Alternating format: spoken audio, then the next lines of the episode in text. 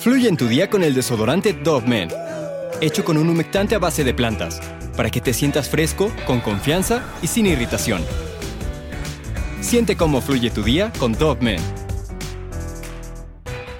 Y de la que no se conocía su identidad o de la que no se supo que, cuál era su identidad durante meses. Bueno, pues este miércoles la activista que logró que se le identificara y algunos de sus familiares dieron a conocer, ahora sí, el rostro y la voz de esta niña.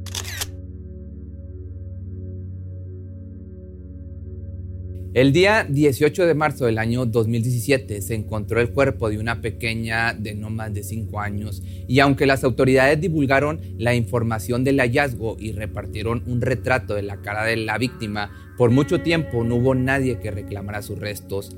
Al no saber la identidad oficial de la pequeña se le apodó como calcetitas rojas. El cuerpo de la pequeña fue encontrado por los vecinos de la colonia El Sol en una delegación del Estado de México llamada Nezahualcóyotl a las 10.35 de la mañana en un terreno baldío que está entre la avenida Bordo Sochaco y la calle Virgen del Camino. Los peritos habían calculado que tenía entre 3 y 5 años al momento en que perdió la vida. De igual forma tenía una estatura de 95 centímetros, traía una sudadera verde y debajo de esta vestía una playera lila con una hada de Disney. De la cintura para abajo, lamentablemente no traía ni ropa interior, ni pantalón o falda. Lo único era que en sus pies tenía puestas unas calcetas rojas. Estaba llena de tierra, sus ojos estaban semiabiertos y morados y a su lado aún estaba su cobija, su pantalón y una pantaleta. Lo peor del caso es que presentaba signos muy graves de violencia, estaba lastimada de sus partes íntimas, tenía marcas de mordidas en el lado derecho de su torso y muchos golpes por todo su cuerpecito. Los vecinos ayudaron a construir un retrato de cómo creían que se vería la pequeña con vida, rasgos indígenas, nariz y boca medianas, ojos cafés, cejas semipobladas, cabello lacio y castaño oscuro, además de una complexión delgada. Pero a pesar de la difusión de las imágenes del rostro de esta pequeña, tanto en medios periodísticos y de televisión, no hubo ninguna respuesta para reclamar los restos de esta pequeña, al menos no en un buen tiempo. Una de las claves para encontrar a los responsables fue la activista Verónica Villalbazo, mejor conocida como Frida Guerrera, quien desde que se encontró el cuerpo se puso a trabajar para colaborar en las investigaciones.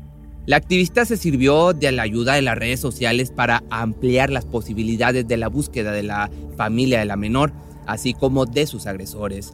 Ella menciona que las autoridades en un principio no mostraban la mejor predisposición para ayudar en la resolución del caso, ya que cuando ésta les pidió una foto de la pequeña en la que se pudiera apreciar su rostro para pues comenzar con la creación del retrato y poder divulgarlo, las autoridades le dieron largas. La activista dice que ella sintió ese silencio como prueba de que no les importaba la pequeña y como una alarma de que no pensaban hacer nada. Algo no muy raro en México.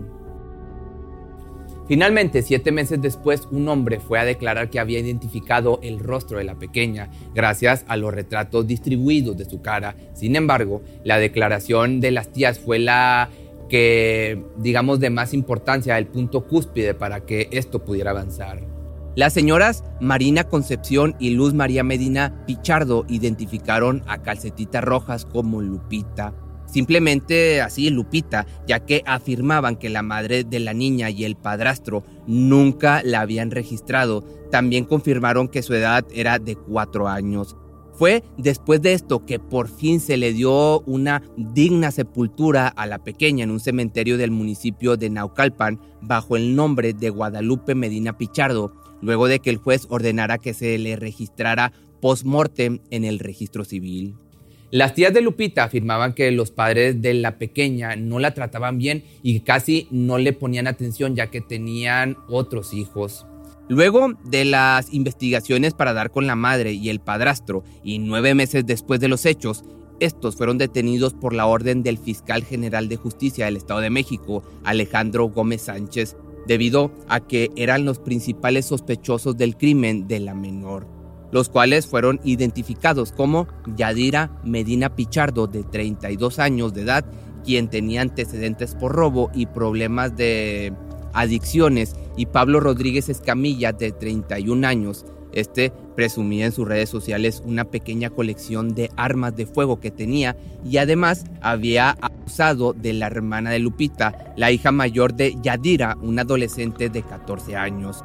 Luego de la detención el día 24 de diciembre del año 2017 y de los interrogatorios a la pareja, ambos confesaron el crimen. Fueron entonces ingresados al centro penitenciario y de reinserción social de Nezahualcóyotl, mejor conocido como el penal Nezabordo, y acusados del feminicidio de Lupita.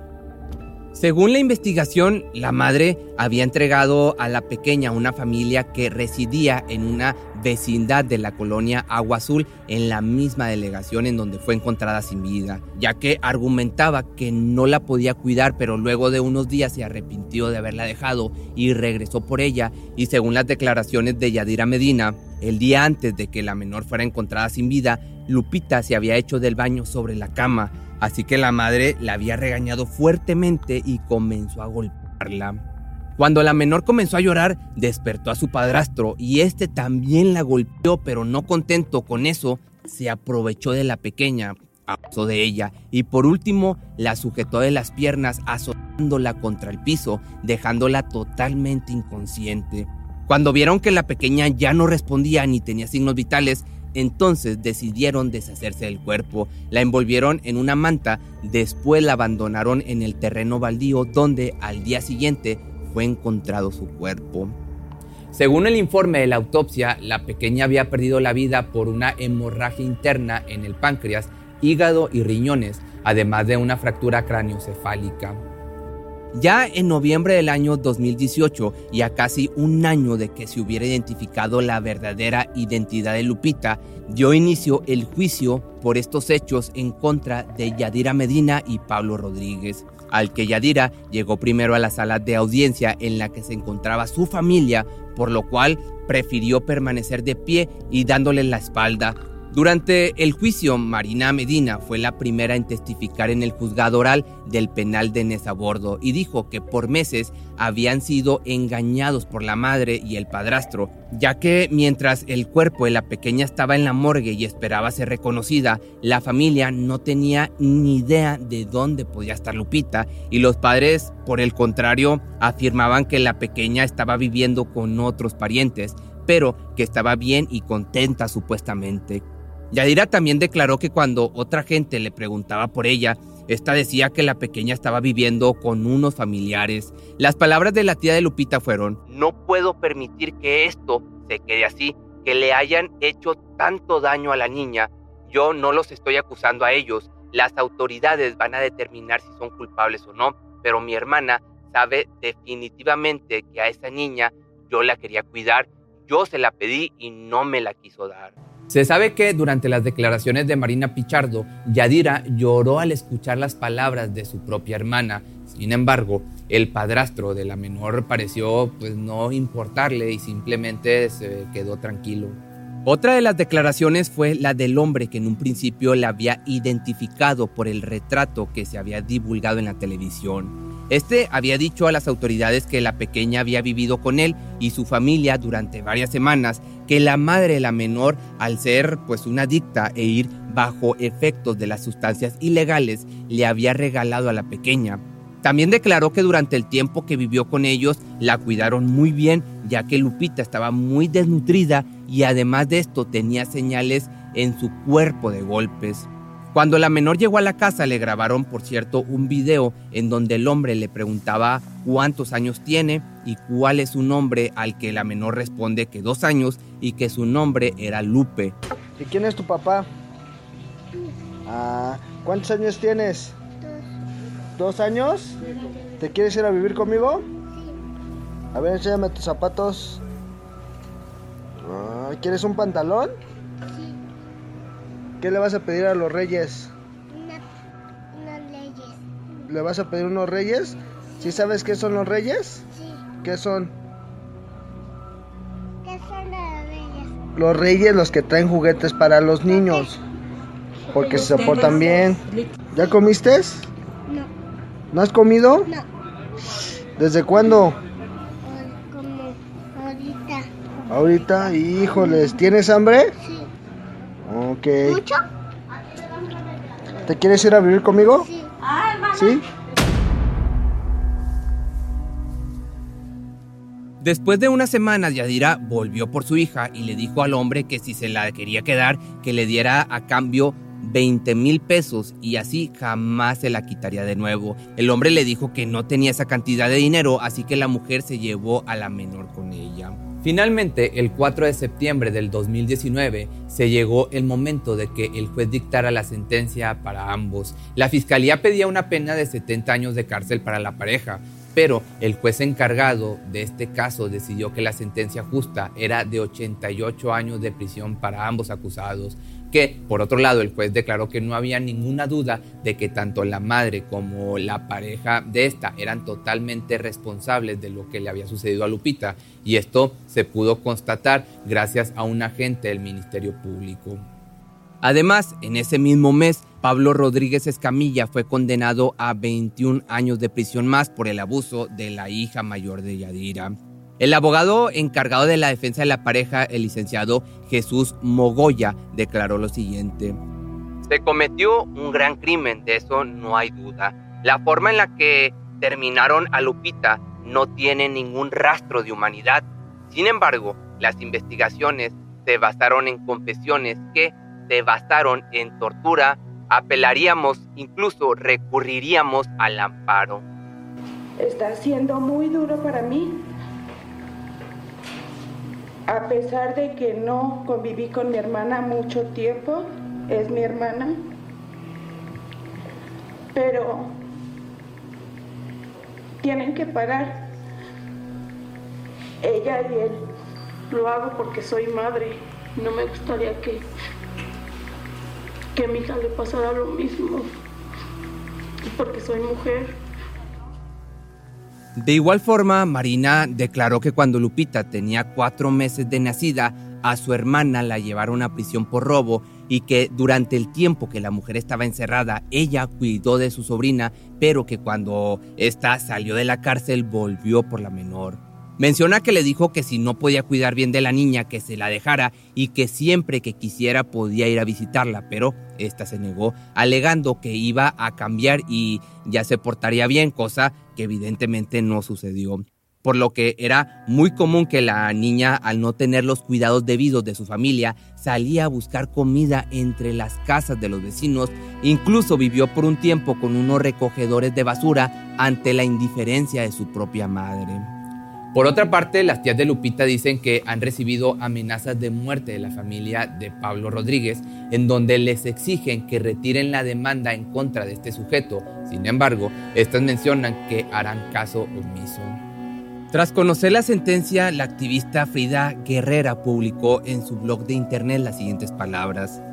Si en vida nadie hizo nada por ti, ellos pagarán por tu feminicidio porque así lo condenó el juez. Ellos recordarán y sufrirán en cada segundo de esos 88 años. Dos millones de veces ellos pensarán en ti, en cada lágrima, en cada grito de terror, de dolor, de tu no comprender, de no conocer el amor, quiénes eran los Reyes Magos y por qué nunca nadie te amó. En cuanto a los hermanos de Lupita, quedaron al cuidado de las autoridades para que estos puedan tener una educación adecuada a su edad desde el nivel básico hasta el nivel superior y que puedan gozar de una vida digna y sin violencia. De igual forma, las marchas feministas y las activistas como Frida enfrentaron a las autoridades y les pidieron que no hubiera más invisibilidad para los más desprotegidos, ya que desde el año 2015 el Estado de México emitió una alerta de que tenían 11 municipios en donde los índices de feminicidios eran los más altos. Estos municipios son Chalco, Chimalhuacán, Cuautitlán Izcalli, Ecatepec de Morelos, Ixtapaluca, Naucalpan de Juárez, Nezahualcóyotl, Tlanepantla, Toluca, Tultitlán y Valle de Chalco Solidaridad. Desgraciadamente las cosas a la fecha no han mejorado y no solo en el Estado de México, sino en todo el país. Otra de las declaraciones que se dio tiempo después de que se diera la sentencia a los acusados la realizó Frida Guerrera, esta misma activista, y mencionó que hubo un tercer agresor que hasta la fecha se desconoce su identidad. La activista menciona que este sujeto abusó de la pequeña cuando ésta ya estaba sin vida en el monte baldío en donde fue encontrada. Sin duda alguna, Calcetita Rojas es una muestra visible de lo mal que se encuentra nuestra sociedad. ¿Cómo es posible que una niña de tan solo cuatro años haya pasado por tanto sufrimiento en su corta vida y que este corto tiempo que pasó en este mundo solo haya conocido de sufrimiento, indiferencia y dolor. Todo esto por parte de su madre, la persona que se supone más la debería de amar y proteger. Si te gustó este video no olvides seguirme en mis redes sociales y ahora puedes chocar mi TikTok donde estoy subiendo cosas muy diferentes a las que normalmente subía y este me puedes encontrar como Pepe Misterio MX.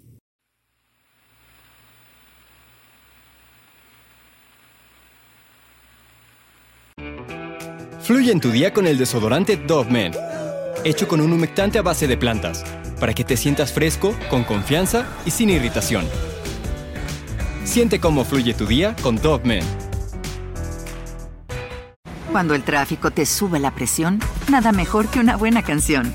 Cuando las noticias ocupen tu atención, enfócate en lo que te alegra el corazón.